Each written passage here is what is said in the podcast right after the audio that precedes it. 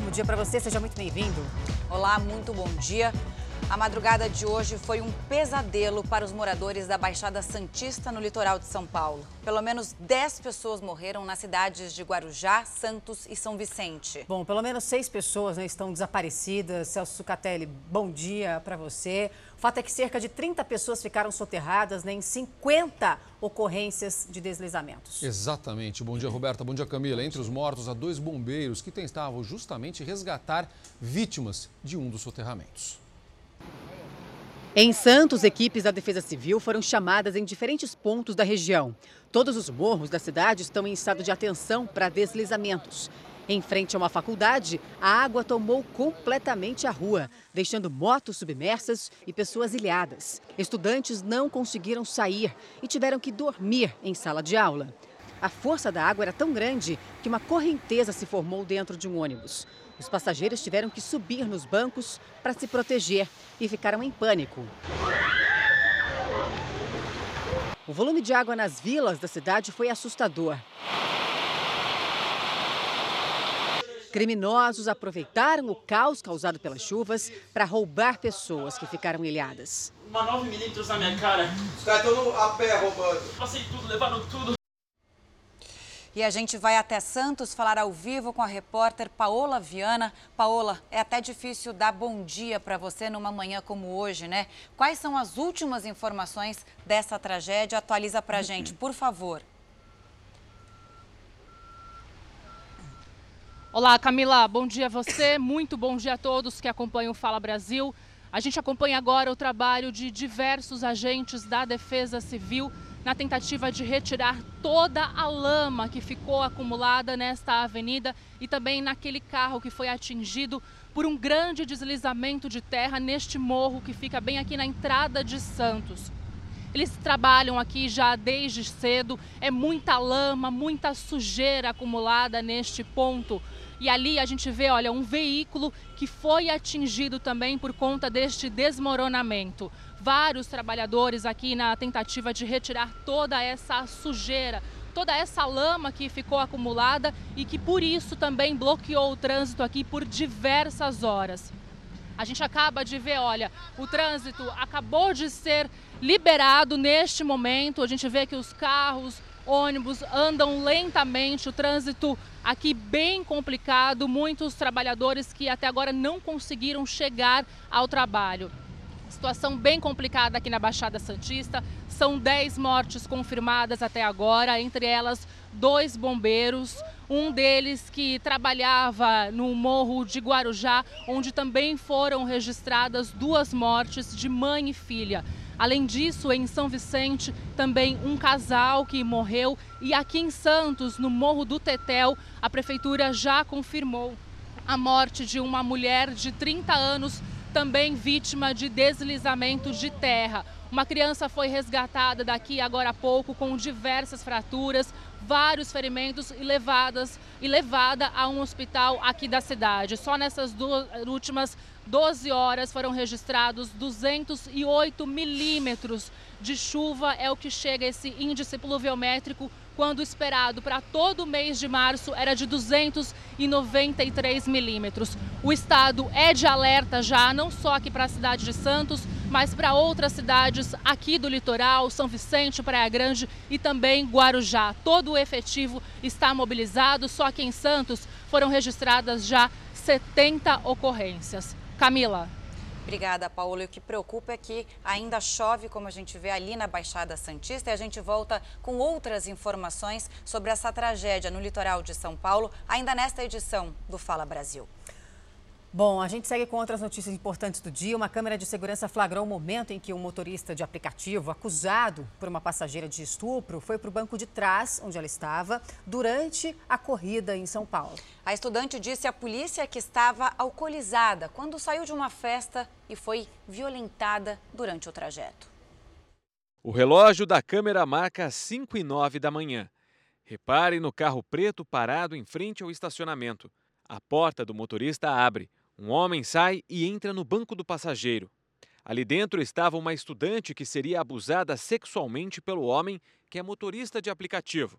A vítima, que não quer mostrar o rosto, conta que teve apenas flashes do que aconteceu. Os únicos flashes que eu tenho dessa corrida são dois. Um que é a gente passando na consolação e tá escuro ainda, e o outro flash é o moço indo no banco de trás comigo com as calças abaixadas. A estudante disse à polícia que estava alcoolizada quando saiu de uma festa na região de Pinheiros, na zona oeste de São Paulo.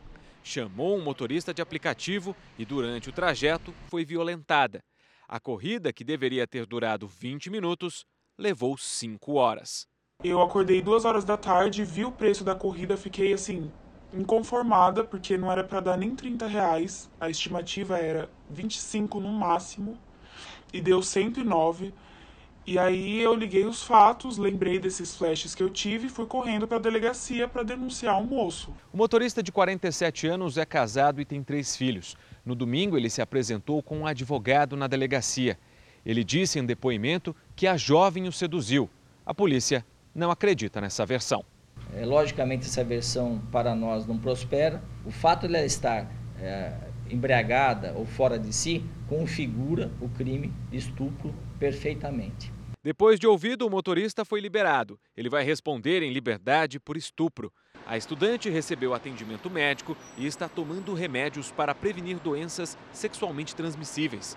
A empresa de transporte por aplicativo lamentou o caso. Informou ainda que deu assistência à vítima e baniu o motorista da plataforma. Então espero que as outras empresas se sensibilizem e descredenciem esse, esse motorista e que a conduta desses motoristas seja um pouquinho mais efetiva, porque como nós vimos, ele tinha cinco estrelas e isso não quer dizer nada. Olha isso aqui. A vida de luxo de um estelionatário era bancada por mais de 700 mil reais que ele conseguiu sacar de clientes de um banco com a ajuda de funcionários. Pois é, ele foi preso ao desembarcar né, no aeroporto de Goiânia e está agora numa cela isolada, em quarentena, por ter visitado justamente a Itália, que é um dos focos do coronavírus na Europa. A polícia não quis revelar né, a identidade desse golpista. Nas redes sociais, uma vida de luxo. Passeios em Veneza, na Itália, foto em frente à Torre Eiffel em Paris. Mas este homem é um estelionatário preso ao desembarcar no aeroporto de Goiânia, vindo de uma dessas viagens internacionais. O homem, que não teve a identidade revelada, atuava em cinco estados. Ele conseguiu sacar dinheiro de pelo menos 129 pessoas que tinham investimentos em títulos de capitalização. Até 10 mil reais, por exemplo, ele bastava que fizesse uma ligação para a instituição solicitando o resgate do título e pedindo que esse resgate fosse feito do depósito em determinada conta é, eram feitas o que a gente chama de perguntas de segurança, né, mas essas perguntas de segurança ele já tinha informação já que o funcionário havia repassado para ele. O homem teria sacado mais de 700 mil reais das vítimas. Foi difícil localizá-lo justamente porque estava sempre viajando. Agora está preso no complexo prisional de Goiás, numa cela isolada, por ter escolhido passear por regiões da Europa contaminadas pelo coronavírus. No momento, não apresenta sintomas da doença, mas por enquanto vai permanecer em quarentena. Um confronto assustou moradores de uma comunidade no Rio de Janeiro. Nos vídeos enviados para o WhatsApp da Record TV, é possível ver a viatura blindada da Polícia Militar, conhecida como Caveirão, circulando na região. Em uma parte da gravação, podemos ouvir uma sequência de tiros. Olha só aí o áudio dos tiros. A Polícia Militar negou a operação na comunidade e informou que duas pessoas que estavam em ônibus passando pela Praça da Vila Kennedy, na zona oeste da cidade, foram atingidas por estilhaços e levadas ao hospital. Até o momento, não há informações sobre o estado de saúde das pessoas feridas. Bom, e um guarda municipal responsável pelo acolhimento de mulheres vítimas de violência doméstica agora é procurado pela polícia pelo assassinato da ex-namorada e de um amigo dela. Que belo acolhimento, né, Roberto? Absurdo. Depois do fim do relacionamento, o guarda municipal passou a fazer ameaças à ex-namorada. A professora Maxeline Santos tinha 28 anos. Ela foi assassinada pelo ex-namorado, o guarda municipal Valtenir Pereira da Silva, de 35 anos.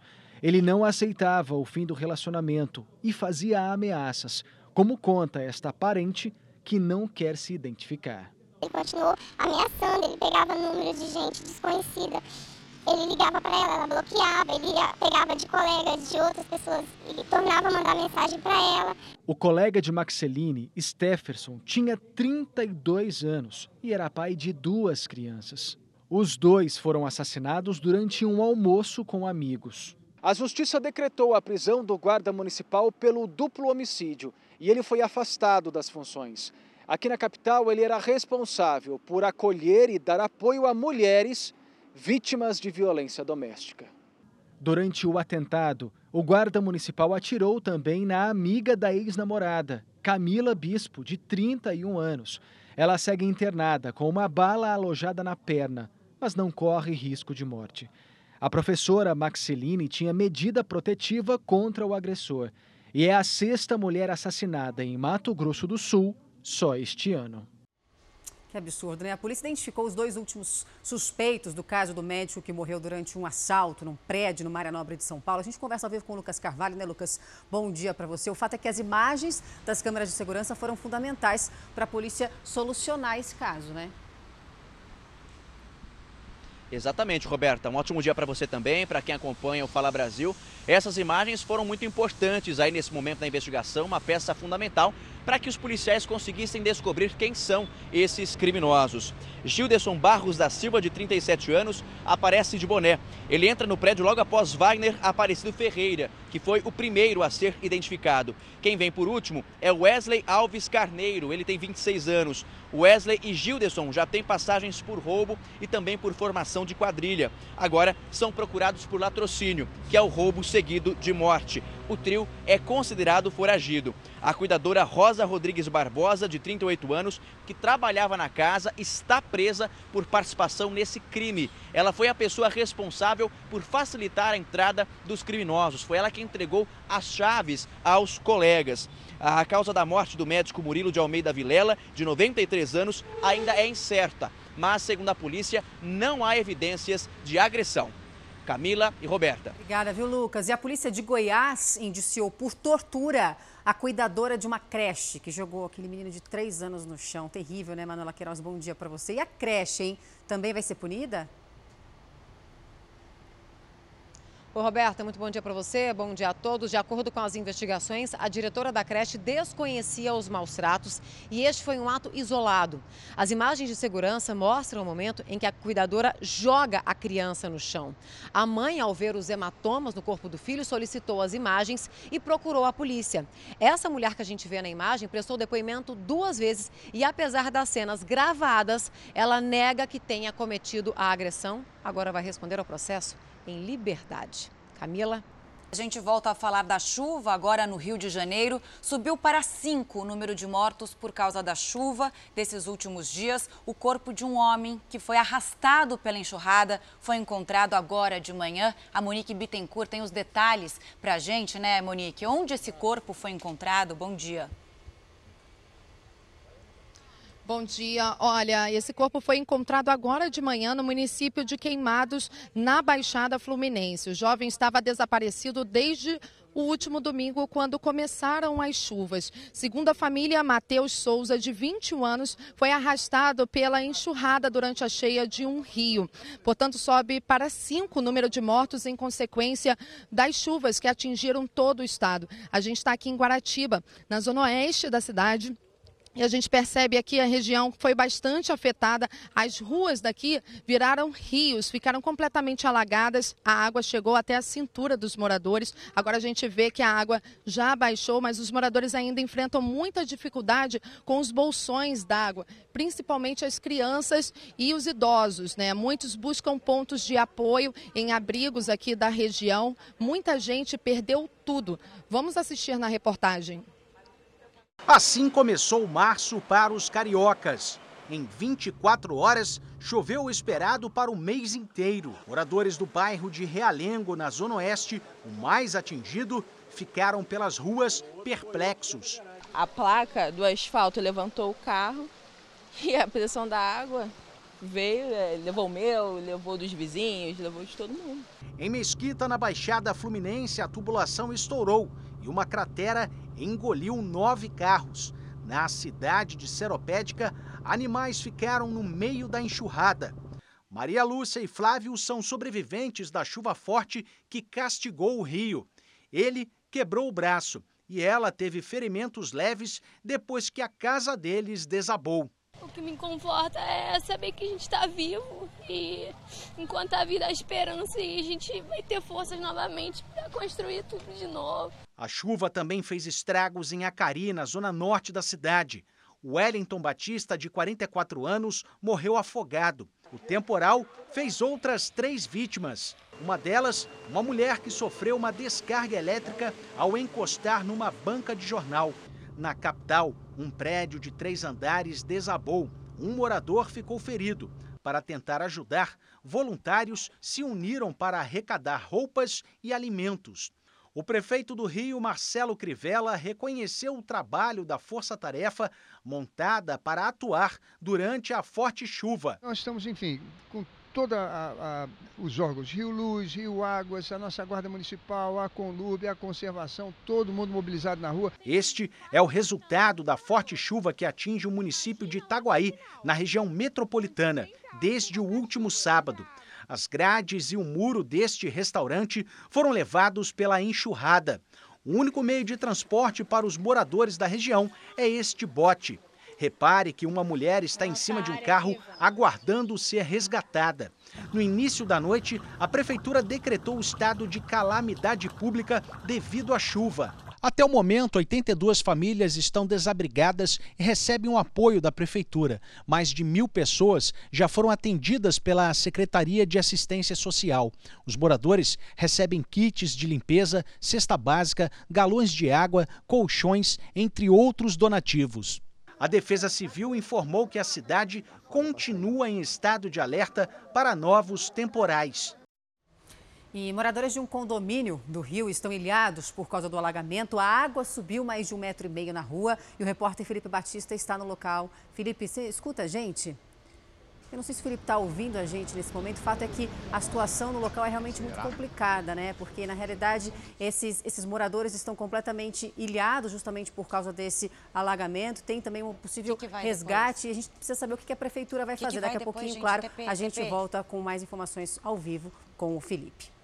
Agora, a, mudando de assunto, a Justiça mandou soltar os 46 policiais militares que foram presos por causa do motim no, no Ceará. A gente conversa com o Elmar Lima. Né? Elmar, bom dia para você. Quantos PMs ainda estão presos, hein?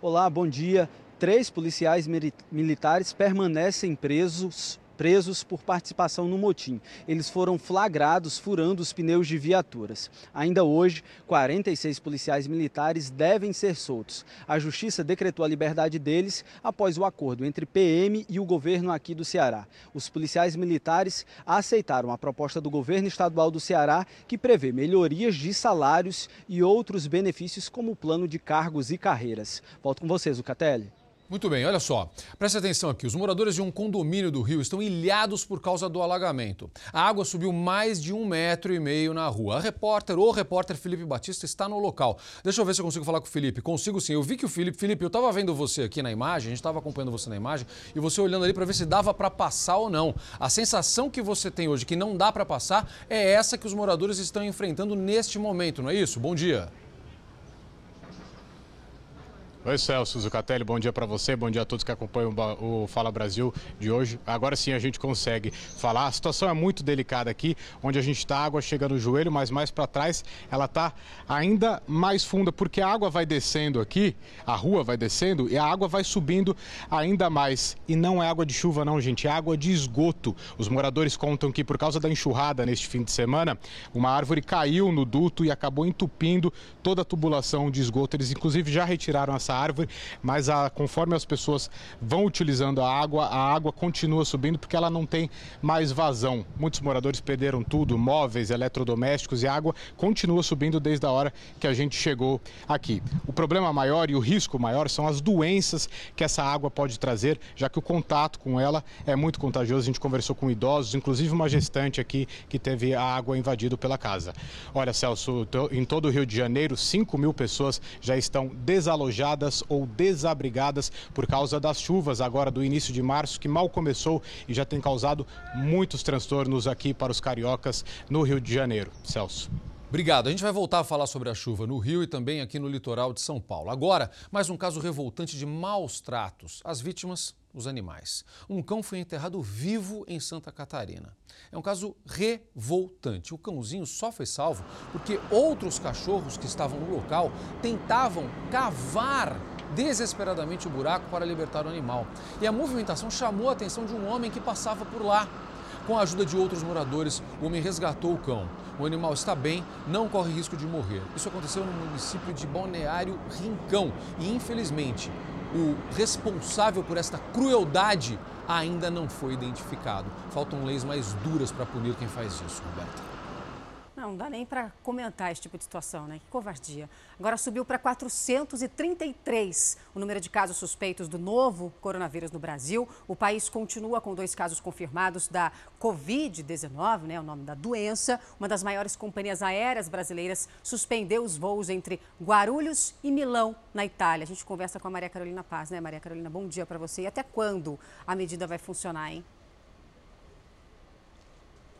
Até o dia 16 de abril. Bom dia para vocês e a todos que nos acompanham no Fala Brasil. A suspensão dos voos é por conta do avanço do coronavírus e também pela baixa procura de voos com destino a Milão. A Latam informou que semanalmente faz sete voos para este destino. Também a companhia nos disse que todos os clientes afetados por essa decisão, eles terão suporte da empresa para remarcar sem multa e também a opção de reembolso completo.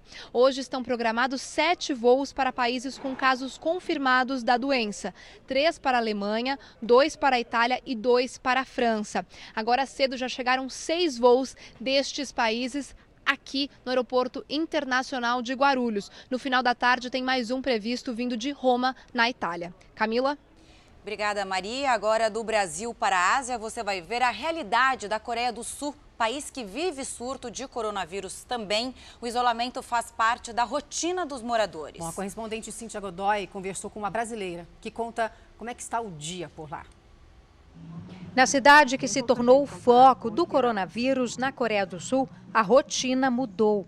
Daegu tem 2 milhões e meio de habitantes e é lar de pelo menos 50 brasileiros. Uma delas é a potiguar Guena Cunha, que faz doutorado na cidade. Foi um surto bem que aconteceu do nada, bem rápido. Eu fiquei sem, sem saber o que fazer, né? Na verdade, eu eu fui logo comprar bastante água potável e comida para é o que a maioria das pessoas fizeram aqui.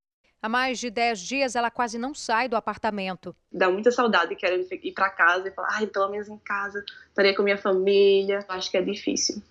É difícil voltar. A Coreia do Sul é o local onde a Covid-19 tem se espalhado com mais rapidez. 60% dos casos estão relacionados a uma igreja. O líder do grupo religioso, acusado de não cooperar com as autoridades, se ajoelhou em um pedido público de desculpas e chamou a epidemia de uma grande calamidade. Além da Coreia do Sul, o Japão é outro país que preocupa aqui na Ásia, segundo a Organização Mundial da Saúde. Hoje, as duas maiores companhias aéreas japonesas anunciaram que vão reembolsar todos os passageiros que compraram bilhetes até o dia 19 de março e que decidiram cancelar a viagem. Os casos ao redor do mundo continuam crescendo e o vírus já chegou a mais de 60 países. Nos Estados Unidos, Austrália e Inglaterra, o medo fez pessoas esvaziarem as prateleiras dos supermercados para estocar mantimentos. Em uma reunião com cientistas, o presidente americano Donald Trump pressionou e disse que a vacina para o coronavírus precisa ficar pronta o mais rápido possível. Já o chefe do Instituto de Doenças Infecciosas do país afirmou que não tem como produzir uma vacina em menos de um ano. São mais de 100 infectados e seis mortes em território americano. Na Itália, já passam de 2 mil os casos de Covid-19. No Irã, um membro do alto escalão do governo morreu depois de contrair a doença. E Jordânia e Tunísia confirmaram os primeiros infectados. Bom, os genomas né, de coronavírus dos dois casos confirmados no Brasil são diferentes. Foi o que confirmou uma pesquisa realizada em São Paulo.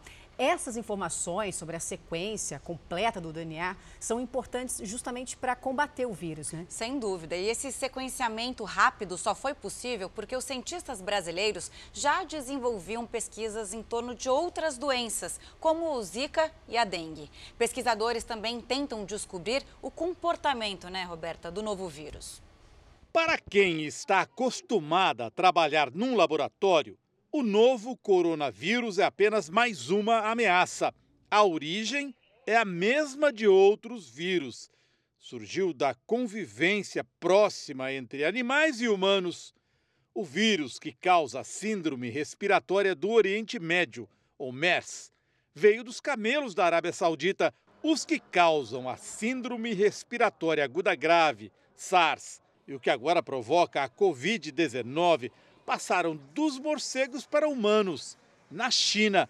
Para a virologista, o que chama atenção no vírus recém-chegado ao Brasil é a rapidez com que se espalhou pelo mundo. O número de pessoas que foram infectadas nesse período de tempo curto é muito maior do que foi com o SARS e com o MERS. No Japão, uma guia de turismo de 40 anos de idade foi infectada duas vezes pelo coronavírus. Casos similares já tinham sido registrados na China, sinal de que o vírus vem sofrendo mutações rápidas. Significa que os anticorpos que foram fabricados para a primeira infecção não funcionaram na segunda infecção, porque o vírus deve estar diferente, devia estar diferente, né, já mutante. Aqui no Brasil, o genoma do coronavírus, isolado no segundo paciente brasileiro diagnosticado com a doença, é diferente do encontrado no primeiro caso.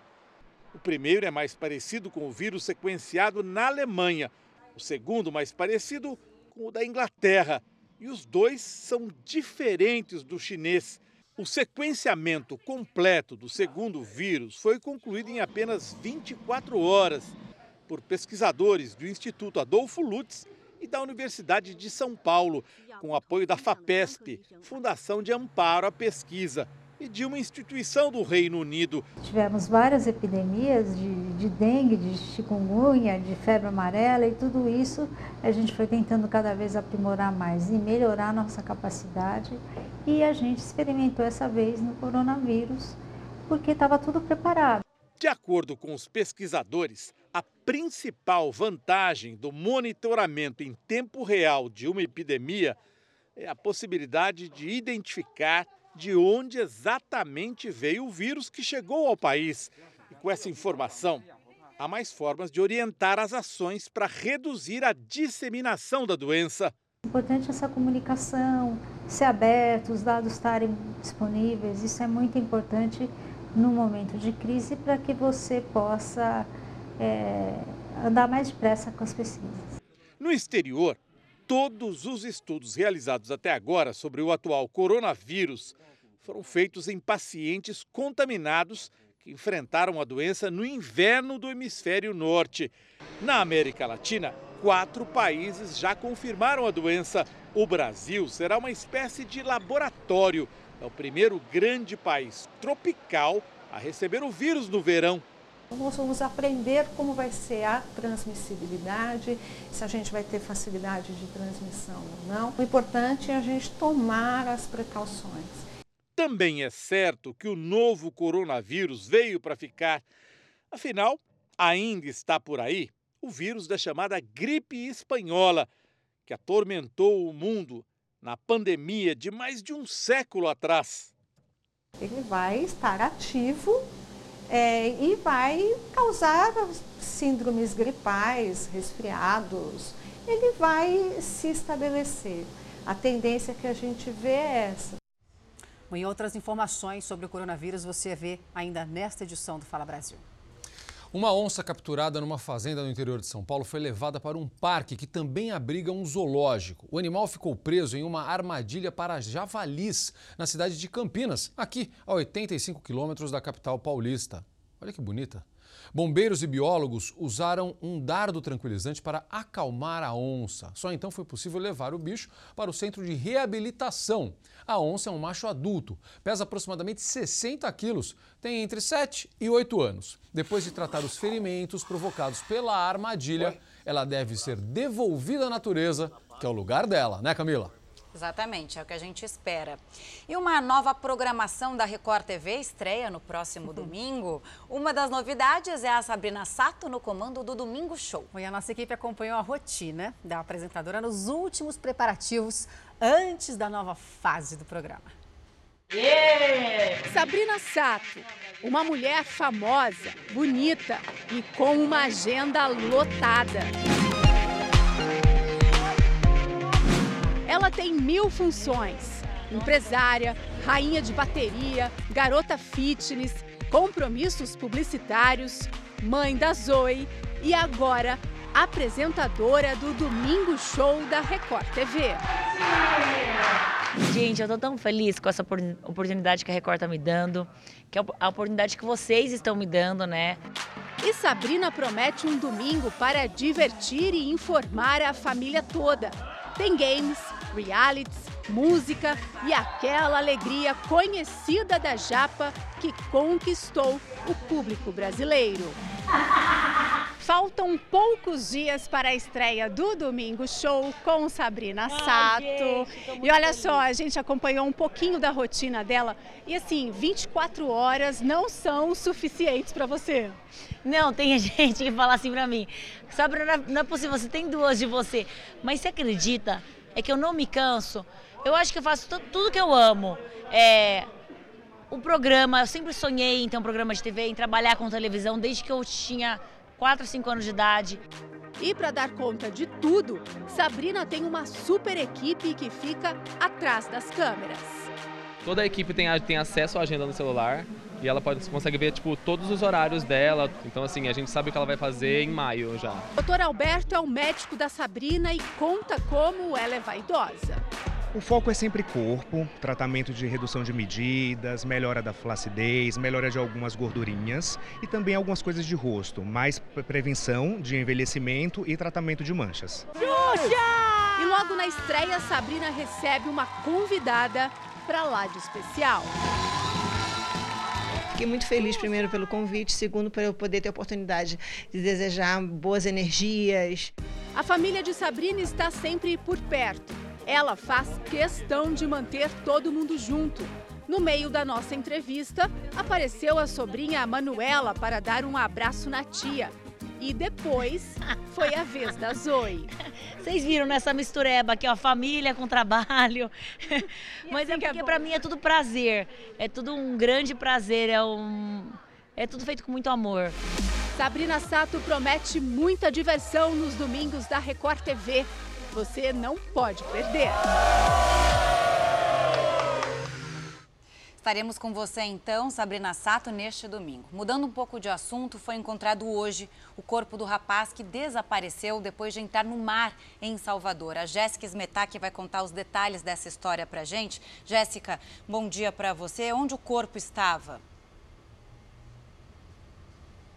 Olá, muito bom dia a todos. Depois de passar mais de 24 horas desaparecido, o corpo de Islan da Silva, de 19 anos, foi encontrado na beira-mar da praia de São Tomé de Paripe, no subúrbio de Salvador, na manhã de hoje. Pescadores da localidade encontraram o corpo dele. No domingo, esse jovem estava brincando de futebol com os amigos em uma ponte quando a bola caiu no mar e eles pularam para pegar essa bola mas infelizmente o Islã acabou ficando desaparecido e o corpo dele foi encontrado hoje. Camila, Roberta. Viu, Jéssica? Bom, a gente volta a falar sobre o coronavírus, né, Zucatelli? Com o aumento das notícias sobre o vírus, cresceu o número de informações falsas, disseminadas na internet. A gente tem falado muito sobre isso aqui no Fala Brasil, né? Roberta, que alerta importante esse. O Fala Brasil colocou à prova alguns destes conteúdos que estão sendo compartilhados, né? Via grupos de WhatsApp, via redes sociais, para descobrir o que funciona e o que é mito. Passar álcool em gel nas mãos é uma ação conhecida contra os germes, mas que tem sido questionada. Nas redes sociais, muita gente compartilha que o vinagre e até o limão são mais eficazes que o álcool. Atenção! O doutor Bactéria diz que essa informação é falsa. O vinagre, a base de ácido acético, ele tem uma função para desinfecção do ambiente. Agora, se for aplicado na mão, ele vai ressecar, pode atrair insetos, pode melar. Né? Agora, o álcool gel, é, do jeito que ele é fabricado, ele tem até funções não só de matar bactérias, também uma ação que a gente chama de emoliente. O que, que é isso? Ele uh, não, ele não uh, dá problema para a pele. O vinagre resseca a pele e as feridas na mão podem ser uma porta de entrada para mais germes. A melhor alternativa é o álcool em gel. Mas será que as pessoas estão usando de forma correta? Vamos fazer comigo aqui? Vamos ficar fazendo assim, ó. Um, dois. Você vai cantar o parabéns para você duas vezes. Parabéns por você, querida, muita felicidade. Pronto. Tá? São 20 segundos. Canta parabéns duas vezes, é o suficiente para matar os germes. Outra dica é prestar atenção na embalagem para usar o produto mais eficaz. Seriam duas dicas, tá? O primeiro delas seria o percentual de álcool, tiver acima de 70 INPM ou 70, 76, 77 graus GL, né? E outra coisa também que as pessoas têm que ver, se ele foi liberado pela Anvisa. Muita gente lava as mãos e ainda passa álcool em gel. Segundo os especialistas, não é necessário fazer os dois. A primeira alternativa é sempre lavar bem as mãos com água e sabão durante pelo menos 30 segundos. Se você está em um lugar que não tem pia, aí sim use apenas o álcool. Esse restaurante deixa sempre um frasco de álcool em gel do lado do buffet para higienizar as mãos e não vinagre. O álcool gel ele vai ter essa finalidade para diminuição da proliferação de bactérias, não total, mas vai diminuir essa proliferação de bactérias das mãos. E o vinagre ele não tem nenhuma eficácia para essa finalidade. O Ministério da Saúde divulgou um alerta sobre quais são as notícias falsas mais divulgadas sobre o coronavírus. Não acredite se alguém disser que chá de abacate com hortelã previne a doença que o vírus é resistente a superfícies metálicas, que beber água quente ou chá mata o vírus e que há medicações específicas para combater a doença. Se tiver dúvida se a informação é verdadeira ou falsa, consulte profissionais da saúde. Atualmente, você tem que duvidar de tudo que aparece na internet, tá? Principalmente aquelas coisas mais uh, que parecem estranhas. Existem algumas páginas, por exemplo, do Ministério da Saúde, que tem na, tem uma parte justamente voltada para fake news. Então entre nessa página, lá vai te direcionar exatamente o que é certo e o que é errado. Boa dica, atenção então para as fake news, tá? E a chanceler da Alemanha, Angela Merkel, passou por uma saia justa. Um dos ministros se recusou a cumprimentar a alemã. E não foi por questão política, não. O motivo foi o coronavírus mesmo. Merkel se reuniu com integrantes do governo para discutir a imigração. Ao se aproximar do ministro do Interior, ela estendeu a mão, como a gente vê aí nas imagens. O ministro recusou o cumprimento, rindo. A chanceler entendeu o recado e os dois riram da situação. A Alemanha já registra mais de 160 casos de Covid-19 e esse vídeo que a gente vê agora correu o mundo e já rendeu muita piada por aí. 18 corpos foram encontrados depois do naufrágio no estado do Amapá. 22 pessoas estão desaparecidas. Dor e desespero marcaram a chegada dos primeiros corpos das vítimas do naufrágio do navio Ana Carolina III. Os corpos das vítimas estão sendo trazidos aqui para Macapá em um avião da Força Aérea Brasileira e em seguida são encaminhados para a Politec, onde estão passando pelo processo de identificação e necrópsia. Primeiro nós é, multiplicamos né, os, os, serviços. Né? Então, os, normalmente tinha duas equipes de médico e legista, hoje estamos trabalhando com quatro equipes. Os quatro primeiros corpos chegaram na Polícia Técnico-Científica na tarde desta segunda-feira. Tiago veio para liberar o corpo da sobrinha, Juliane Cristina, de 12 anos, que morreu no naufrágio. Ao chegar, ele e a família receberam mais uma triste notícia a de que o corpo da irmã Marcione, de 35 anos, e da sobrinha Vitória, de 7, haviam sido encontrados. Uma família inteira aqui está despedaçada, que a gente não sabe, mas a gente precisa ser forte para encarar cada momento, cada desfecho dessa história triste. Até o momento, 18 corpos foram encontrados, oito identificados. O trabalho de translado acontece durante toda esta terça-feira. Que tristeza, né? A gente vai direto para Macapá, onde está a repórter Neile Flan. Né, Neile, bom dia para você. E as buscas já foram retomadas hoje? Bom dia, já sim, mais de 50 militares trabalham para encontrar pelo menos 12 desaparecidos. Uma lista com os nomes deve ser divulgada ainda hoje pelo governo do estado.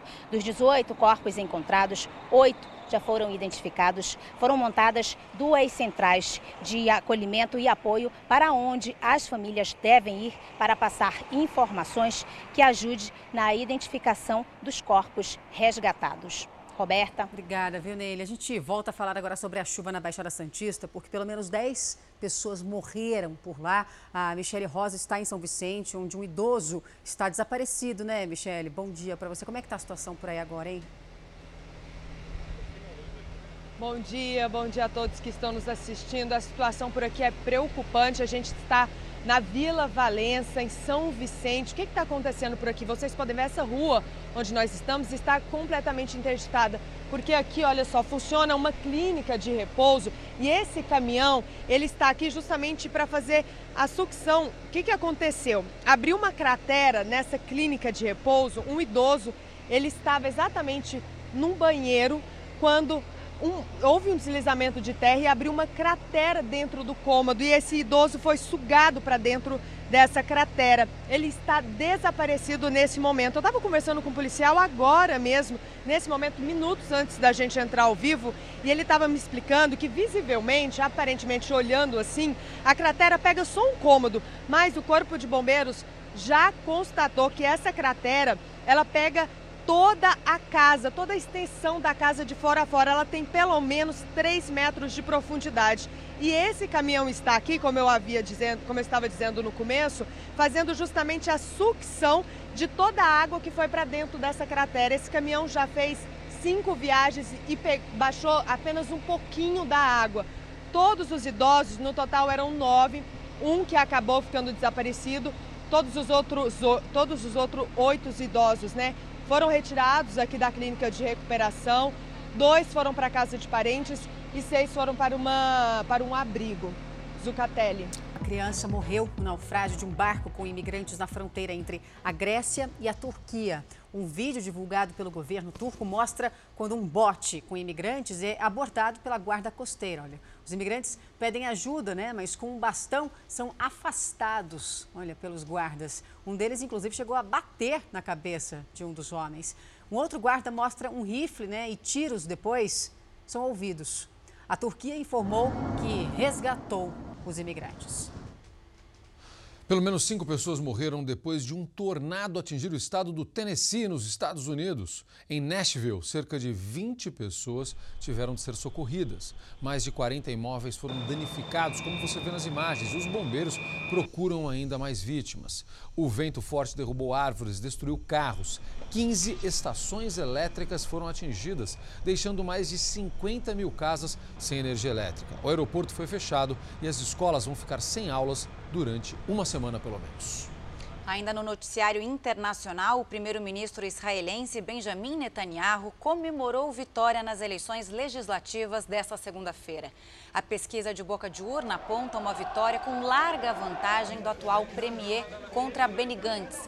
Dos 128 assentos no parlamento israelense, Netanyahu já conquistou 59 e está muito próximo de conquistar os dois que faltam para ter maioria. Acusado de corrupção, o premier, claro, comemorou o resultado e disse que esta é a vitória mais importante, porque foi contra todas as previsões.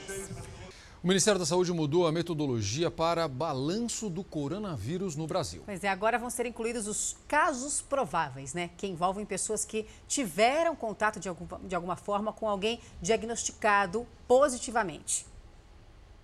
O último boletim do Ministério da Saúde, divulgado nesta segunda-feira, mostra que o Brasil tem dois casos confirmados do novo coronavírus, ambos em São Paulo. Os infectados vieram da Itália. Já os casos suspeitos somam 433 e estão distribuídos por 23 estados, sendo 163 em São Paulo, 48 em Minas Gerais e 42 no Rio de Janeiro. A região norte aparece pela primeira vez no levantamento, com casos no Amazonas, Pará e Rondônia.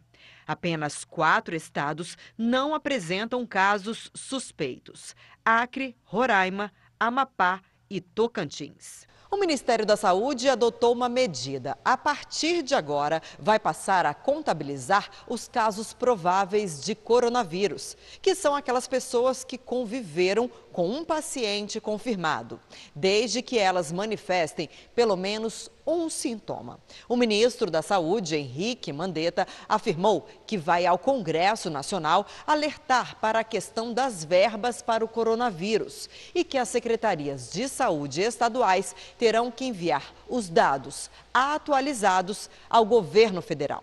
Agora eles nos mandam e nós assumimos os números deles. E vamos fazendo a posteriori, com calma, a revisão aqui no nível central. E nós voltamos a falar sobre a tragédia provocada pela chuva no litoral paulista. A repórter Michele Rosa está lá no local onde o idoso está sendo procurado. Michele, como está a situação aí agora? A gente já tem notícias do que aconteceu com o idoso que estava desaparecido?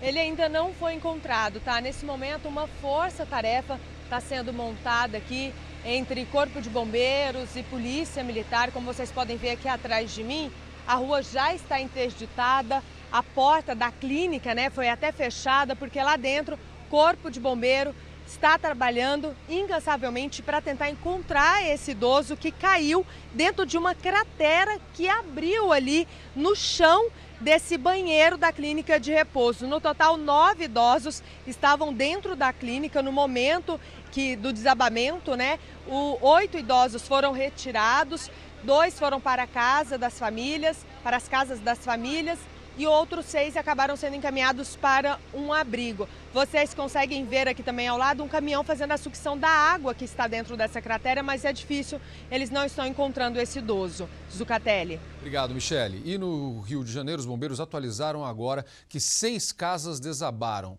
Em princípio, não há feridos. Equipes da Light, a empresa de energia do estado, está, estão no local para desligar a energia para que os bombeiros possam trabalhar. E uma informação aqui que a gente prometeu antes do intervalo: a modelo Yasmin Brunet revelou nas redes sociais que está sofrendo de insônia depois de terminar o casamento de 15 anos. Yasmin disse que não consegue mais raciocinar, nem fazer as tarefas cotidianas do dia a dia, como arrumar a própria mala. No desabafo, a modelo disse que sente necessidade de tirar férias dela mesma. A modelo contou ainda que no último mês está dormindo apenas três horas por dia. Yasmin Brunet foi casada por 15 anos com o modelo Evandro Saudati. A gente torce para que os dois fiquem bem, né, Roberta, né, Camila? É. Bom dia para vocês. Faz parte, o importante é ser feliz, né, Zucatelli? O Fala Brasil de hoje fica por aqui. Muito obrigada, viu, pela sua companhia. Você pode rever toda essa edição e muito mais no Play Plus. Um excelente dia para você e a gente te espera amanhã. Fique agora com Hoje em Dia.